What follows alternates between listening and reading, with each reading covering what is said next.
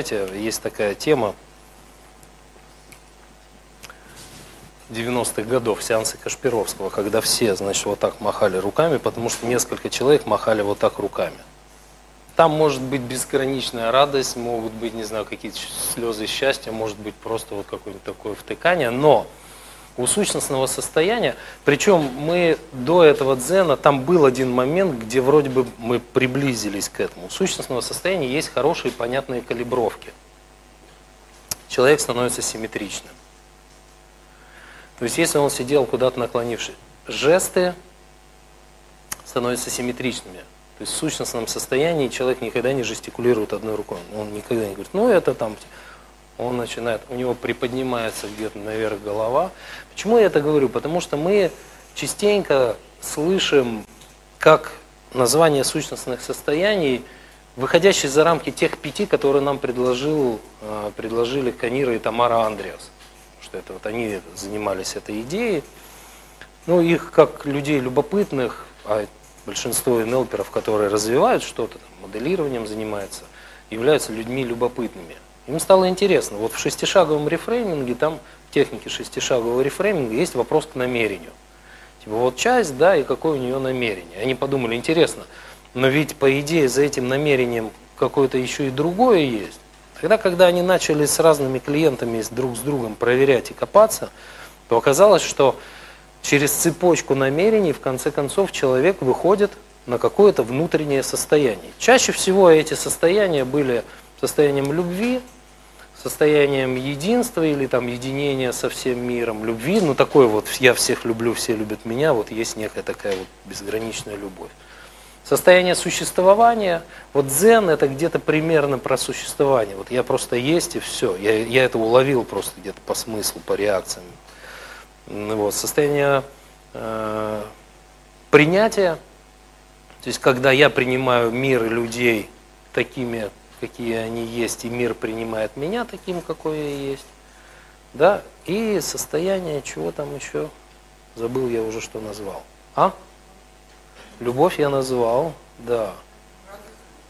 Любовь, существование, спокойствие. Вот еще. Их, их пять чаще всего. Но иногда человек говорит счастье. Я что должен его заставлять? Ты давай, нет, не счастье, смотри, там вот пять состояний, назови одно из них.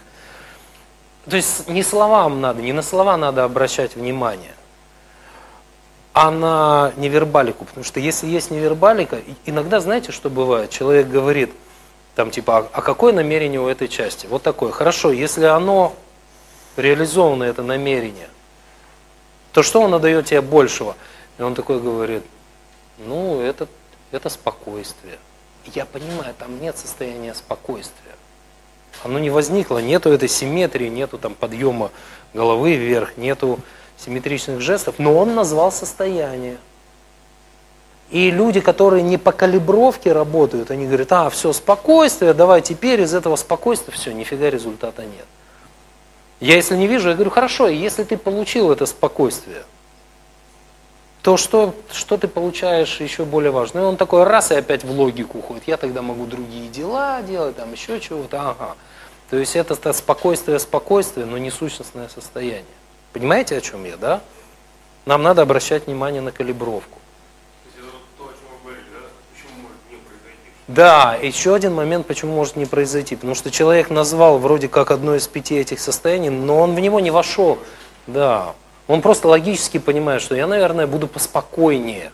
Для него это логика. А, а здесь это выход, понимаете, вот он, вы заметили, да, были вот здесь, вот был момент, но сзади есть мысль, что это невозможно. Я говорю, на этом стуле возможно все, потому что это внутренние ограничения, и не, нас не интересует в данный момент, насколько это связано с реальностью. Потому что оно просто мешает нам вот сюда перейти. Когда человек оказывается в сущностном состоянии, ну знаете, это как все время бежишь за морковкой, которая на палке. Ну вот здесь вот она как бы палка, и вот она далеко, и ты как бы делаешь шаг вперед, и она движется. А потом вдруг понимаешь, что у тебя полные карманы этой морковки. А она здесь одна. И если у тебя полные карманы, вот эти все вещи начинают по-другому совершенно видеться. Правда ведь, да? И совсем другой взгляд, совершенно... Что-то из них оказывается вообще ненужным. То есть ты понимаешь, нафига мне вот эта вот самооценка, ну что там это, вот это все какие-то странные вещи. И вообще никак не влияет на какие-то более важные моменты. То есть очень интересно перестраивается взгляд, восприятие, и, и наступает какое-то спокойствие, правда? Почему вот мы говорим о том, что это все про одно и то же где-то состояние? Но ты не отказываешься от целей. Понимаете? Она не сказала, что там, да нафиг эту работу и все, не от меня зависит. Нет, я там, наверное, я буду пытаться там разговаривать с этими людьми, которые там всем управляют, которые все это придумали. цель не теряется, это очень важно. Да, перестает парить, совершенно точно, перестает парить. А если перестает парить, то это означает, что мы тогда начинаем быть в ресурсном состоянии. А в ресурсном состоянии находятся всегда хорошие решения. Потому что человек в состоянии запарки, у него где-то вот там, когда злость, какие-то адреналиновые, как мы говорим, состояния, то у него там чего?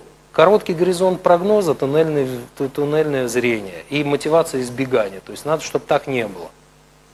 Соответственно, не придумываются какие-то интересные ходы, которые все-таки мы способны придумать. То есть наш мозг, он такой очень, как, э, как есть, э, был точнее такой научный фантаст, но явно наш человек был, Роберт Антон Вилсон. Очень прикольный писатель. Рекомендую, кто не читал, «Квантовая психология» есть у него классная книга. «Прометей восставший» или «Психология эволюции». Вот это две книги, которые меня просто очень так, ну, зашли, очень зашли. Вот он, по-моему, в квантовой психологии рассказывает, как говорит, ко мне подошел на какой-то конференции, там знакомый, постучал по плечу и сказал, поздравляю тебя, чемпион. Я говорю, в каком смысле чемпион? Он говорит, ну из 100 миллионов сперматозоидов ты пришел первым. То есть мы, мы уже много чего имеем, каких ресурсов, да. В конце концов, мы действительно на очень длинной цепочке эволюционной находимся в выигрышной ситуации, потому что живы. И это тоже вот где-то вот это вот сущностное состояние существования я есть, может быть это самое важное.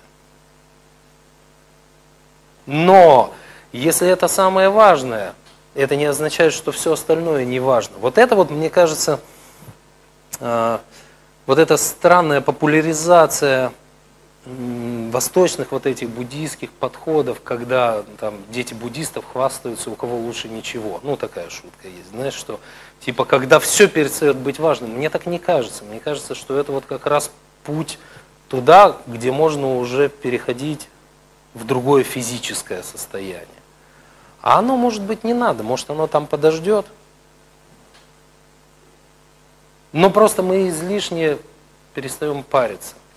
Вот это вот когда незачем думать о чем-то 10 раз, потому что ты не, уже знаешь решение. Но ты его не можешь реализовать, например, сейчас. Зачем об этом думать? Но мозг не умеет, потому что мы очень быстро оказались, с моей точки зрения, в совершенно другом мире, ну очень быстро, если взять вот процесс развития человека от каких-то там, которых там находили очень человекоподобных, вот до сегодняшнего дня, то что все шло очень плавно, очень плавно, плавно, и последние буквально несколько столетий прямо сумасшедший дом. И вот эти все проблемы, про которые мы говорим, это, это пока еще следствие, ну, грубо говоря, последствия эволюционные, не до конца проведенная адаптация нашего мозга к тому, чтобы в этом мире, ну, как-то вот жить спокойно. То есть смотришь на кошку и думаешь, нахрен мы люди. Ну так, иногда же возникает у кого-то такая мысль. Она лежит и прикольно. Ее не парит там, умрет она или не умрет. Как бы нет такой идеи. Зато спит 18 часов, прикольно, и потом сейчас что-то с кем-то поигралась еще чего-то. И думаешь, а ты, конечно, ты умный, ты, ты можешь, ну, а кошка-то что, она вроде как робот, биоробот, а у тебя цели есть, так здорово. А потом оказывается, что нафиг эти цели нужны. Ну и отказаться от них, это тоже значит уйти в какой-то другой мир. Это значит, что окружающие тебя люди скажут, что-то с ним не то, зря он на эти курсы пошел. Был нормальный человек, а сейчас что-то как-то ты ему говоришь, он такой, это все тлен. Вот, и мы хотим, у нас с Михаилом какая идея? Найти какую-то такую золотую середину, когда мы не выпадаем с одной стороны, да, не исчезает тот, кому принадлежат деньги и цели. Но и с другой стороны, как бы мы, мы живем. Ну, то есть вот можно получить удовольствие просто от того, что ты там, смотришь в окно. И сущностная трансформация, это, пожалуй, да, это один из хороших способов немножко привести в порядок свои внутренние конфликты. Давайте я запишу какие-нибудь фразы. То есть, ну, чего мы делаем, да? Если так, по-простому. Надо, надо намерение выяснить. Намерение вот этой части, которая, как бы, с нашей точки зрения, создает чего-то там такое, что нам не нравится.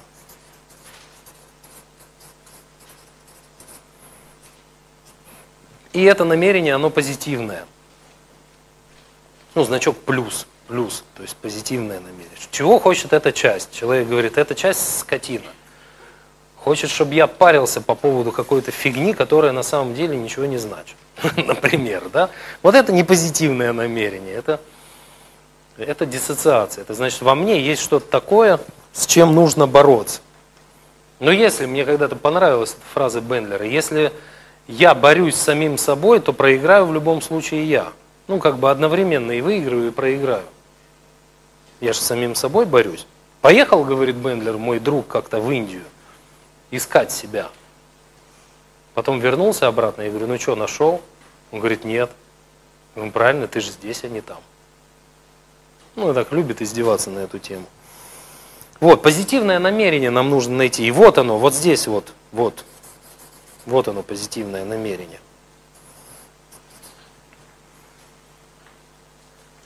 Мы говорим, есть часть, которая создает вот эту проблему, грубо говоря. Ты видишь это проблемой. И эта часть для чего-то хорошего это делает. Зачем? Ну вот есть какая-то часть, которая, которая сейчас хочет сказать ребенку, ну что ж ты такой странный, это, блин, это через три дня еще будет, зачем ты сейчас меня отвлекаешь? Чего хочет эта часть? Чего она хочет. И тут вдруг оказывается, что эта часть хочет, чтобы ребенок был умным, например. Это же позитивное намерение. Это как вариант. Там могут быть и другие ответы. То, что ответит человек, то и будет. И дальше вот этот тоже важный момент ассоциировать. Все, представь себе, что это произошло, все организовалось таким образом, и твой ребенок умный. Вот настолько, насколько ты хочешь.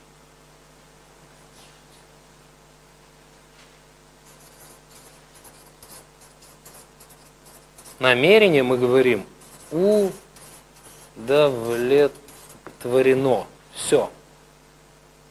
Мы удовлетворили намерение. Вот та самая рамка, которую мы называем как «если бы». В рамке как «если бы». Я, я иногда люблю так говорить, ну вот про стул или про комнату. Говорю, давайте просто, ну мы же фантазировали все в детстве. И сейчас бывает иногда фантазируем. Ну, давайте представим себе, что это комната, в которой сбываются все желания. Ну просто включим такого мечтателя, фантазера. Это важно, я говорю, это важно. Если мы не сможем этого сделать, то ничего не получится. И я как бы получу деньги, а вы не получите результата. А, а у меня тогда будет маленький внутренний конфликт. Давайте, давайте сделаем вот так. И если рапорт есть с клиентом, то он говорит, ну конечно, давайте, почему бы и нет. Просто пофантазируем. Вот оно все. Вот ребенок стал таким, как ты хочешь. Все, удовлетворилось это намерение. Все отлично. Дальше-то чего? Что тебе это дает более важного?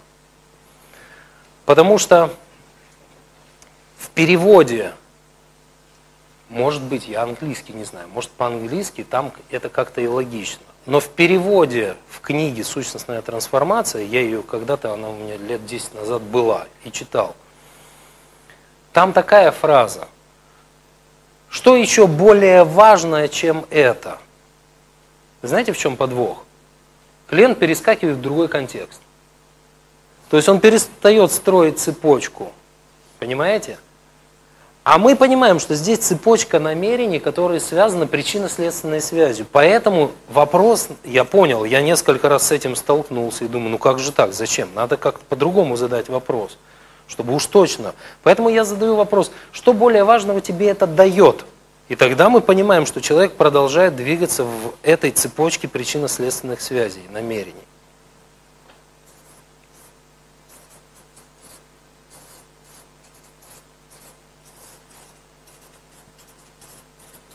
А более важного, для чего нужно, вот наше нейролингвистическое это программирование, то есть лингвистика имеет значение. Более важного, чтобы человек не спустился вниз. Так тоже иногда бывает. Он дошел до какого-то намерения, и тогда, он говорит, и тогда я смогу там ставить цели другого порядка. Мы говорим, хорошо, и что тебе тогда это дает? Он такой раз и спустился вниз, и я тогда смогу купить автомобиль. Стоп, мы понимаем, он не вверх пошел. То есть он, значит, это же достаточно большая категория, да, в которую он попал из какой-то детали. А он такой хлоп, и из этой категории опять ушел в какую-то деталь. А нам этого не надо. Мы хотим, чтобы категория повышалась. Все, это есть. Что тогда еще больше, еще важное? Что еще получаешь, получаешь, и в конце мы все равно выйдем на состояние внутреннее. Что более важного, это тебе дает.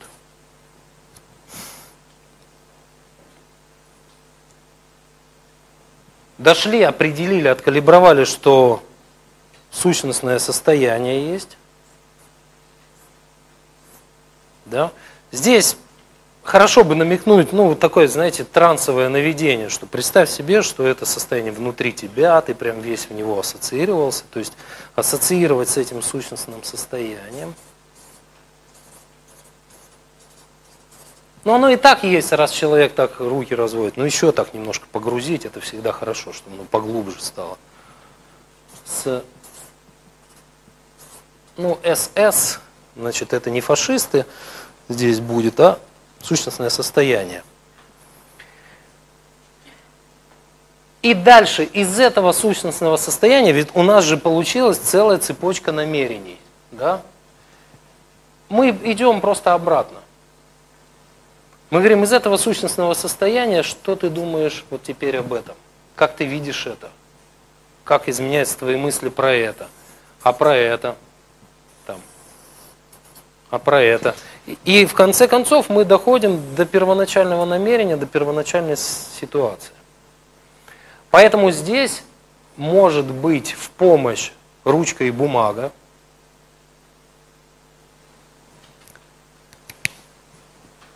Ну так, чтобы не запоминать. Я знаю, что я тоже там где-то пропустил какой-то один или два промежуточных, но я просто за такие запомнил самые, про которые прям калибровались у нее, что это вот прям ее цепляет. То есть из этого сущностного состояния тогда, что ты, что ты думаешь теперь про это?